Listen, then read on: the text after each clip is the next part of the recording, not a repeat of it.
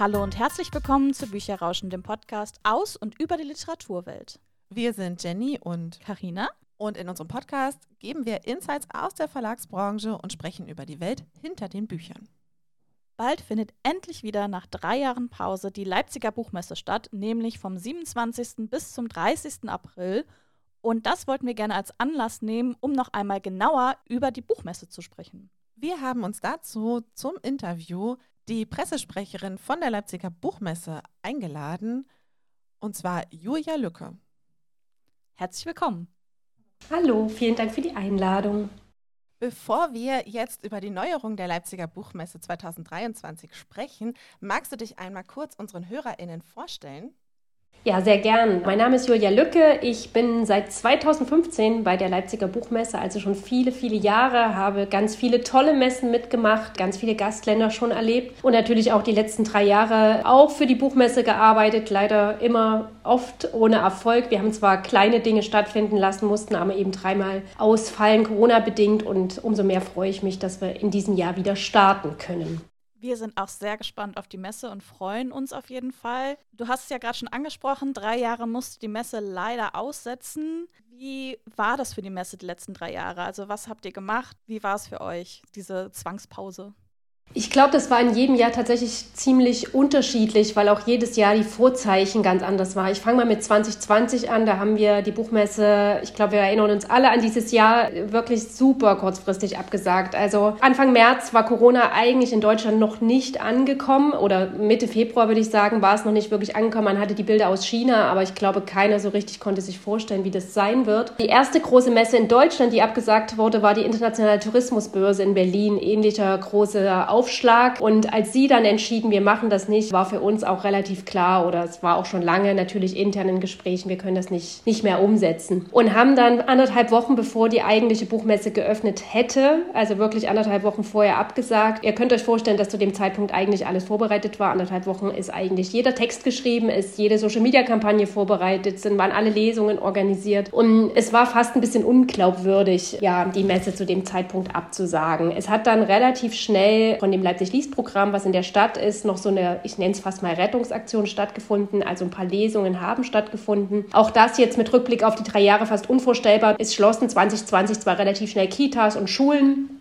etc., aber so die ersten Wochen waren auch noch teilweise Dinge geöffnet, die dann erst nach und nach wiederum geschlossen wurden. Insofern fand noch so ein kleines Rettungsprogramm statt. 21 dann, ja, das Folgejahr. Wir haben uns eben auch mit Blick auf Corona entschieden, explizit schon in den Mai zu gehen. Also wir haben weit, weit nach hinten geschoben. In der Hoffnung, klar, das rettet uns. Und dann kam ein Winter, wo der Impfstoff nicht so schnell kam und es kam ein Winter, wo neue Varianten kamen. Auch das wissen wir alle zu gut. Und sowas, dass wir auch Ende Mai tatsächlich nicht die Möglichkeit hatten, eine Messe zu machen. Es gab einfach nicht die Berechtigung dafür. Großveranstaltungen waren weiter nicht erlaubt. In dem Jahr 21 haben wir in Leipzig Liest extra organisiert. Auch das war ein großes Leipzig Liestfest mit zum Schluss über 100 Veranstaltungen. Und dort war dann doch irgendwie das Glück, wir hatten es komplett auf Streaming umgestellt, aber ungefähr zwei Wochen vorher wieder Kneipen waren plötzlich wieder geöffnet, man durfte wieder was machen. Also auch da, ja, ein ganz, ganz besonderes Jahr, was allerdings auch keine Buchmesse war, wie wir sie natürlich kannten.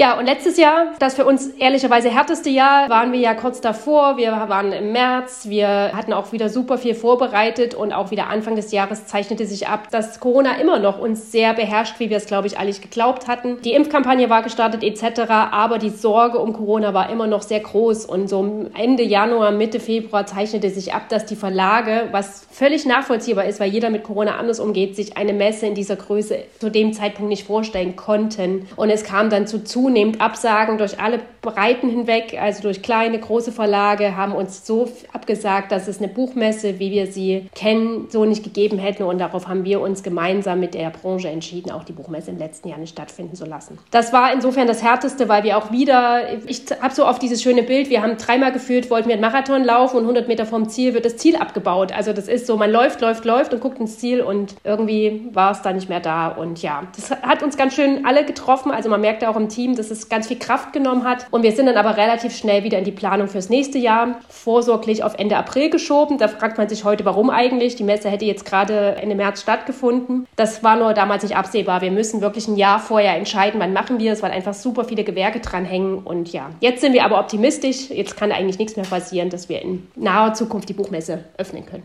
Wir drücken die Daumen und wir freuen uns natürlich sehr. Und ich glaube fast, da steht nichts mehr dem April jetzt im Weg. Was wir natürlich ganz spannend finden, du hattest gerade schon angedeutet, ihr fangt schon sehr, sehr früh an mit der Planung. Was passiert denn bei euch im Team, wenn gerade eigentlich für den Besucher quasi keine Messe stattfindet? Das finde ich, ist eine Frage, die ich super oft höre. Und bevor ich zur Messe gekommen bin, habe ich auch gedacht, was mache ich denn den Rest des Jahres, wenn keine Messe ist? Also das ist tatsächlich eine Frage, die auch ich mir gestellt habe von außen. Und das ist völlig verständlich. Das gibt, glaube ich, in vielen, vielen Branchen so, ist überhaupt nicht zu verstehen, was so eine Messe in der Vorbereitung bedeutet. Also wie ich gerade sagte, wir müssen spätestens ein Jahr vorher, und selbst das reicht nicht, den Termin wirklich fix machen. Dort hängen Hotels dran, dort hängen, das ist auch nicht zu unterschätzen, wir haben ja das Leipzig liest in der gesamten Stadt, Kneipen, Theater etc., die halten sich ja bewusst diese Buchmessetage frei. Also ein Theater wird dort keine großen Sachen auf den Spielplan bringen, sondern wird eher Lesungen in seine Räume aufnehmen. Kneipen werden bewusst eben dort keine anderen Veranstaltungen drauflegen. Deswegen, das kam ja auch letztes Jahr auf die Frage, warum verschiebt ihr nicht mal eben um vier Wochen? Das geht schlicht und einfach nicht. Auf der Messe selbst sind ja unendlich viele Messebauer, Techniker etc. eingebunden. Wenn ich jetzt sagen würde, wir machen es mal vier Wochen später, würden die sagen, in vier Wochen bin ich aber woanders. Also man muss einfach sehr frühzeitig, weil wirklich hunderte, tausende Menschen in diese Buchmesse involviert sind, es ankündigen. Nicht zuletzt natürlich für die Verlage, die planen ihre Neuerscheinungen auf eine Buchmesse hin. Das wisst ihr sehr genau. Also eine Buchmesse ist dieser Punkt, wo man natürlich sagt, bis dahin müssen Bücher fertig sein. Und wenn ich das mal einmal vier Wochen nach hinten, nach vorne verschieben, ändern sich dort ganze Kommunikationswege. Ja, was machen wir im Vorfeld? Nach einer Messe fangen wir sehr, sehr, sehr schnell mit Auswertungen an und das sind immer große Runden, denn wir haben ja nicht nur eine Leipziger Buchmesse, wir haben eine Manga Comic Con, wir haben unser Lesefest. Das Kernteam sind so 12 bis 15 Leute ungefähr, die dann sehr intensiv einzelne Projekte durchgehen und sozusagen das planen. Das dauert im Durchschnitt ein bis zwei Monate. Parallel dazu beginnen wir aber auch schon wieder mit der Akquise-Unterlagen der Aussteller, weil die sich ja dann anmelden können. Also das ist so ein zweiter großer Punkt und auch Aussteller zu werben sozusagen dafür. Und ich würde sagen, spätestens ab späten Sommer, so Juli, August, geht es dann mit der Programmplanung fürs neue Jahr schon los. Also was sind so Pfeiler, die wir, die wir umsetzen wollen? Was ist gewünscht? Was ist seitens der Verlage, der AutorInnen gewünscht? Was hat das Publikum gesucht? Was hat gut funktioniert? Was hat gar nicht funktioniert? Und genau, das beginnt dann mit der Programmplanung. Und ich bin ja mit meinen KollegInnen für die Kommunikation zuständig. Die richtig aktive Kommunikation startet um die Frankfurter Buchmesse oder nach der Frankfurter Buchmesse, würde ich sagen. Also wir stehen uns da gegenseitig meistens nicht im Weg, sondern das eine halbe Jahr gehört uns, das andere halbe Jahr den Frankfurtern sozusagen. Aber auch das muss natürlich vorbereitet sein. Also wir sind in diesen Runden mit dabei, planen mit und organisieren in dem Fall mit. Klingt auf jeden Fall sehr spannend und du hast es ja schon angedeutet, Programmplanung macht ihr. Und wir wollen jetzt auch über dieses Jahr sprechen, weil wir freuen uns ja sehr, dass es wieder stattfindet. Was ist denn dieses Jahr geplant und worauf können wir uns freuen? Ja, also nach drei Jahren Buchmesse ist natürlich die Erwartung ganz, ganz groß und es gab auch im letzten Jahr sehr viele Rufe, wie anders soll die Buchmesse werden und wir haben ganz viel mit unseren Kunden, unseren, den VerlegerInnen, den AutorInnen gesprochen und viele sagten uns, eigentlich wollen wir eine Buchmesse, wie wir sie 2019 das letzte Mal hatten. Also wir wollen auch eine Buchmesse, wo ganz viel gelesen wird, wo es ganz viele Begegnungsorte gibt und das wird und bleibt auch das Kernelement der Buchmesse. Also wir haben auch in diesem Jahr wieder ein riesiges Leipzig-Liest-Programm, zweieinhalbtausend Veranstaltungen sind es, 300 Orte und das ist das Programm, was so der Kern ist. Aber unabhängig davon gibt es natürlich neue Projekte und ja, ich würde einfach mal ein paar davon erzählen. Im Leipzig-Liest-Bereich gibt es zwei ganz tolle neue Sachen. Wir haben eine Buchbar. Wunderbarer Titel, der sich jemand überlegt hat. Und zwar ist es tatsächlich eine Bar, wo AutorInnen gemeinsam mit dem Publikum an einem langen Tisch Platz nehmen. Also wir haben keine klassische Bühnensituation, sondern an dem Tisch haben 30 Leute Platz. Ich setze mich dorthin mit, der Autor sitzt irgendwo dazwischen und man kann bei Kaffee, Croissant, Kuchen miteinander plaudern. Und zwischendurch wird immer mal wieder ein Autor an die Bar gerufen sozusagen. Und es gibt geführte Interviews mit zwei ModeratorInnen, die, die mit den Autoren reden. Ganz bewusst weg von dieser Frontalbeschallung, sondern gehen zum Gespräch. Wir sind super gespannt, weil natürlich bedarf es auch ein bisschen vom Publikum den Mut. Ich setze mich jetzt hier an den Tisch. Ich kann mich nicht mehr nur bescheiden lassen, sondern ich werde in ein Gespräch verwickelt. Aber wir sind sehr, sehr optimistisch, dass das gut funktioniert. Wir hatten super viele AutorInnen, VerlegerInnen, die sich dafür interessiert haben, weil es nochmal auch eine ganz andere Möglichkeit ist, Feedback zu bekommen. Es ist eben nicht, ich lese und alle klatschen zum Schluss, sondern es ist wirklich ganz persönliches Gespräch. Was für Autoren werden denn dabei sein unter anderem? Ja, das ist eine, also auch das sehr bewusst. Wir haben uns hier nicht für die ganz großen Namen entschieden, weil wir gesagt haben, die ganz großen Namen finden ihr Publikum. Das ist eine wirklich erstmal bunte Genre-Vermischung von Fantasy über ja, klassische Belletristik, Sachbuch etc. Also wir haben zum Beispiel die Nominierte des Preises äh, Ulrike Dresner dabei. Das war jetzt aber fast tatsächlich Zufall. Also wir, wir haben ja keinen Einfluss auf die Nominierten, das sagt ja die Jury, die ist mit dabei. Aber auch ein Takis Wirke ist dabei. Aber sonst sind auch ganz viele unbekannte Namen dabei. Und das war genau unser Ziel, die unbekannten Namen bekannt zu machen, aber vor allem auch ihnen eine Bühne zu geben, die ein bisschen abseits des Ganzen ist. Genau. Und was noch ganz schön ist, neben der Buchbar wird es noch eine Hörbar geben, die ist um die Ecke von diesem Stand, wo man sich auf Sitzsessel setzen kann. Wer also nicht Lust aufs Gespräch hat, wem es doch zu interaktiv ist, Kopfhörer auf und dann kann man die Werke der AutorInnen hören. Total schönes Format, ich freue mich sehr darauf. Ja, total. Ich freue mich auch sehr. Ich finde, das klingt super spannend. Ich finde, das macht ja auch das aus, die Begegnung mit den Autorinnen. Das genau. ist mal irgendwie was ganz anderes, dass man auch Zeit hat, mit den Autorinnen auch zu sprechen. Die Autoren, vielleicht das noch zur Ergänzung, haben immer, es sind immer fünf bis sechs, die unter einem Thema zusammengefasst werden und es sind zwei Stunden Slots. Also man hat wirklich ausführlich Zeit, mit den Literaten ins Gespräch zu kommen, sozusagen. Das ist ein großes neues Projekt, freuen wir uns total drauf. Ein zweites großes Projekt im Kinder- und Jugendbereich. Wir öffnen das U-Verse, eine Wortschöpfung aus Your Universe oder ja, so ist es geplant. Ist ein Kreativcampus für Kinder und Jugendliche, an dem wirklich an allen Tagen Workshops stattfinden, sehr bewusst nicht nur rund um Literatur, sondern im weitesten Sinne rund um kulturelle Bildung. Also da geht es auch mal darum, wie gestalte ich meine Stadt oder wie erkenne ich Fake News. Solche Themen sind mit dabei oder es geht um politische Themen, den Konflikt in Israel Israels. All sowas wird aufgezeigt. Ist auch zusammen mit VerlegerInnen, aber auch Institutionen entstanden. Museen sind dabei, die ihr Input geben. Und Kinder und Jugendliche können dort einfach hingehen, ohne Anmeldung. Wir haben es so unbürokratisch wie möglich gemacht und diese Workshops teilnehmen und ja, dort sich sozusagen inspirieren lassen. Freue ich mich auch sehr darauf, denn der Kinder- und Jugendbereich war schon immer gut gefüllt, aber jetzt haben wir es mal gebündelt in einem Areal, so kann man es sagen. Das Thema Podcast spielt dort übrigens auch eine Riesenrolle. Wir haben zwei, drei Podcasts, Workshops, wo man das selber mal ausprobieren kann, eben weil es so ein totales Trendthema ist und viele Kinder und Jugendliche Bock haben, das einfach mal auszuprobieren. Also auch dazu herzlich eingeladen.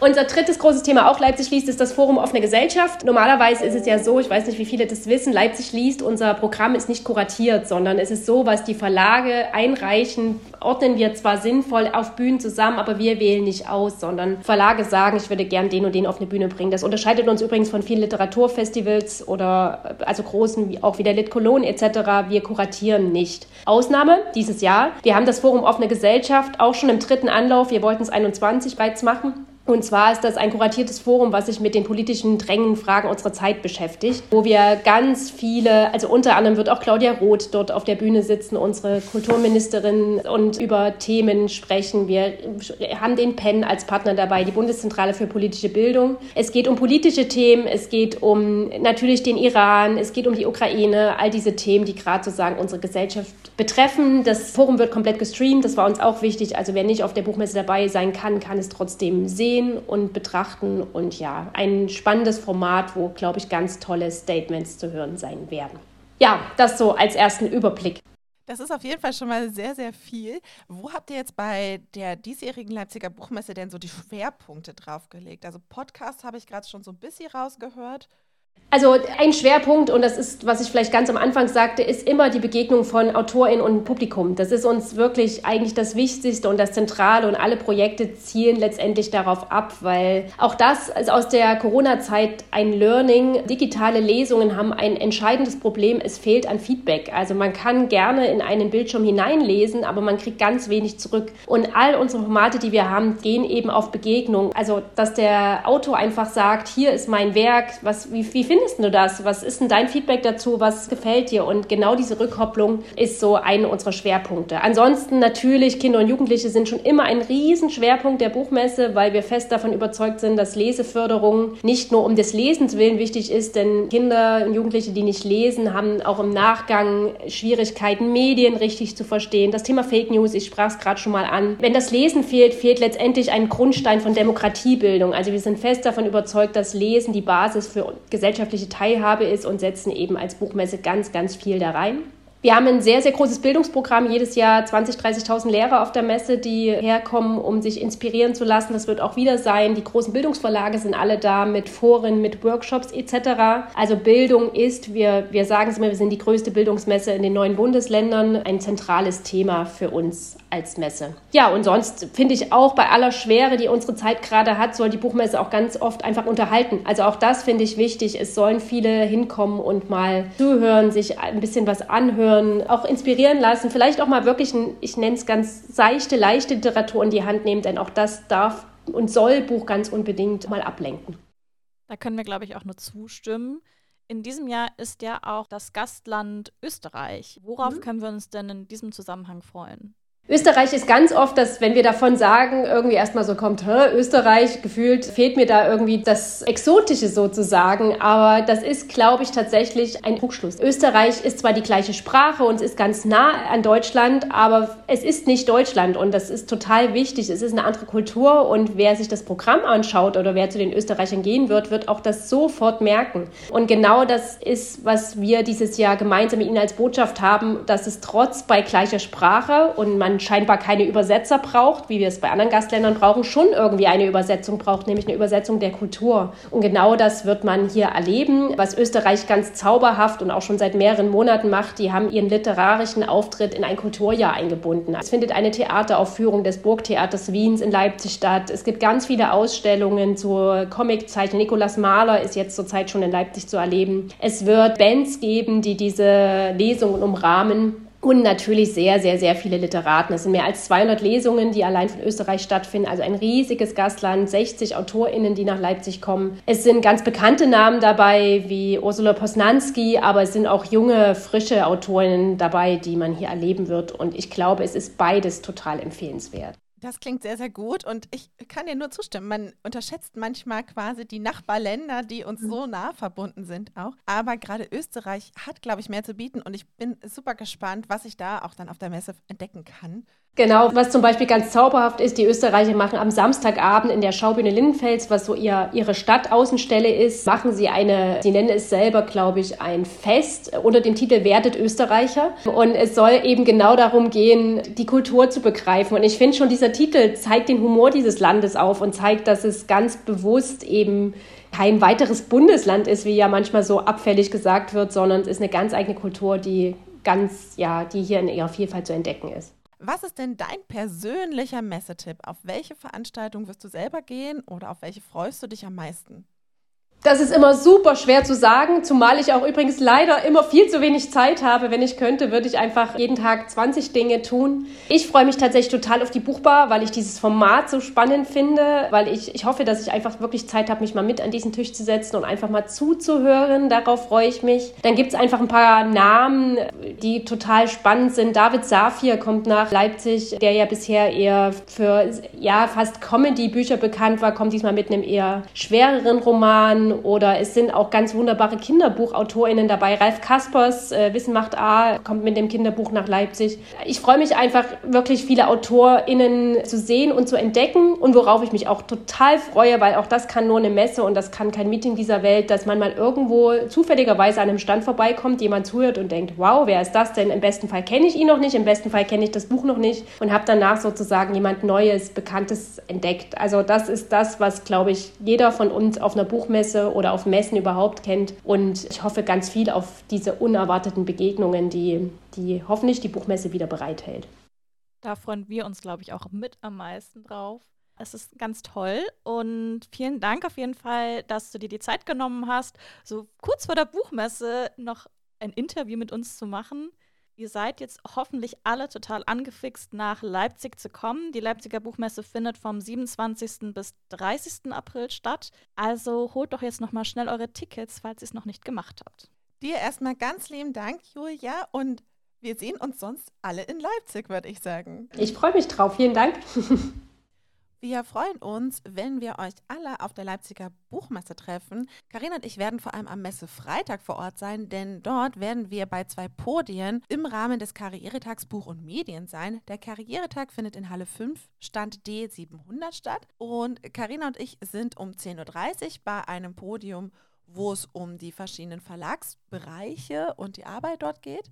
Und um 13.30 Uhr bei einem Podium über den Einstieg in die Verlags- und die Buchbranche. Kommt doch also gerne vorbei. Wir freuen uns, euch zu sehen. Und zum Ende dieser Folge möchten wir euch trotzdem noch sehr, sehr gerne einen kleinen Buchtipp mit auf den Weg geben. Im Rahmen der Leipziger Buchmesse gibt es ja auch immer die Manga Comic Con. Und genau deswegen habe ich mir überlegt, möchte ich euch sehr gerne einen meiner aktuellen Lieblingsmangas vorstellen, nämlich The Gender of Mona Lisa.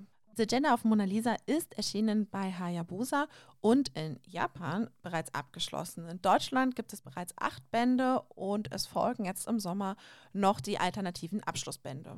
Finde ich ja eine sehr coole Idee, wenn ich kurz einhaken darf, dass es alternativ Abschlussbände gibt. Das heißt, man kann halt sich selber entscheiden, welches Ende finde ich persönlich am schönsten oder wünsche ich mir und dann kann ich mir einfach diesen Band kaufen oder ich möchte gerne beide Bände lesen und dann hole ich mir einfach beide Bände. Finde ich sehr cool die Idee.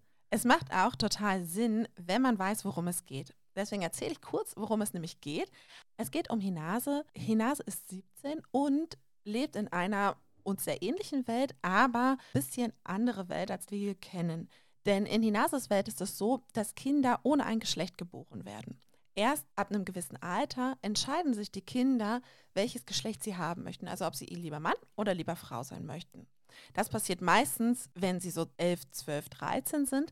Hinase ist 17 und hat sich bisher noch nicht für ein Geschlecht entschieden. Seine Freunde schon. Und Hinase fragt sich langsam, ob irgendetwas nicht stimmt. Hinases Freunde möchten ihn ganz gerne, auch aus leicht egoistischen Gründen, für die eine oder die andere Seite begeistern. Hinase hat eine sehr gute Freundin und eben auch einen sehr, sehr guten Freund. Und beide fänden es natürlich sehr schön, wenn Hinase sich für das ihnen gegensätzliche Geschlecht sozusagen entscheiden würde, weil beide auch seit Kindertagen in Hinase verliebt sind.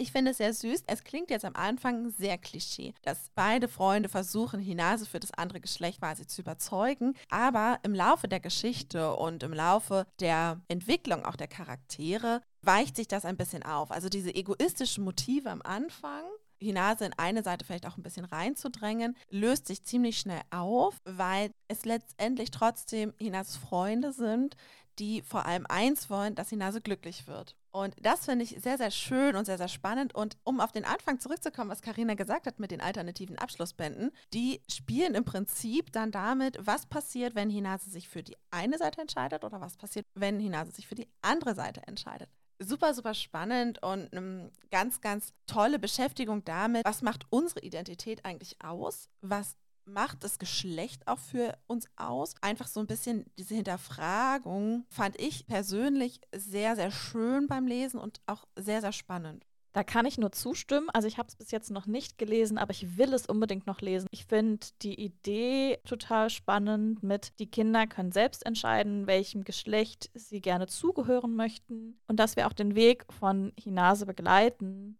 Also ich kann es sehr, sehr empfehlen. Man darf sich auch nicht ein bisschen abschrecken lassen. Ich muss nämlich ehrlich zugeben, nach dem ersten Band habe ich so ein bisschen das Gefühl gehabt, es ist sehr Klischee, es ist sehr pauschal, weil eben auch gerade im ersten Band noch diese egoistischen Motive der Freunde sehr, sehr stark hervortreten.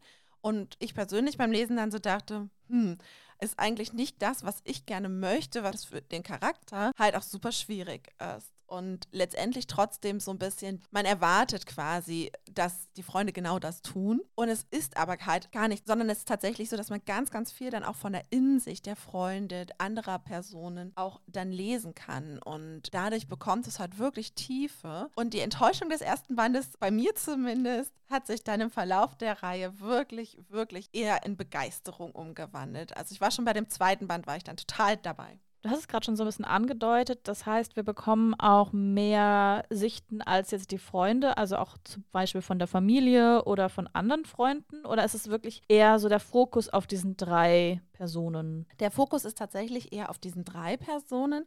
Wir bekommen wenig von der Familie. Man bekommt auch die Seite des Arztes, der Hinase behandelt, mit. Und dazu noch teilweise so ein paar exemplarisch, ein paar Personen, die immer so angerissen werden es konzentriert sich trotzdem sehr, sehr stark auf Hinase und seine Freunde.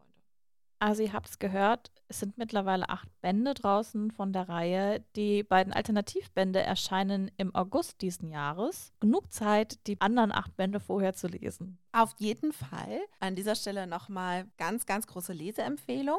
Und wir sind damit jetzt dann auch am Ende dieser Folge angelangt. Ihr findet die Infos zur Leipziger Buchmesse und auch die Links zum Veranstaltungsprogramm, auch zu unseren Podien, bei denen wir dabei sein werden, in unserer Folgenbeschreibung. Folgt uns natürlich sehr, sehr gerne auf den diversen Podcast-Portalen und auch auf unserem Instagram-Kanal.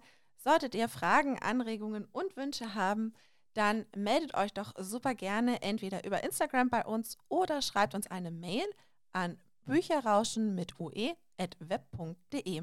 Ansonsten freuen wir uns natürlich über jede Bewertung, die es bei den verschiedenen Podcast-Portalen möglich sind, also bei Spotify, bei Apple oder wo auch immer. Da freuen wir uns immer sehr drüber. Und da bleibt uns nur noch zu sagen, macht's gut und bis zum nächsten Mal. Ciao!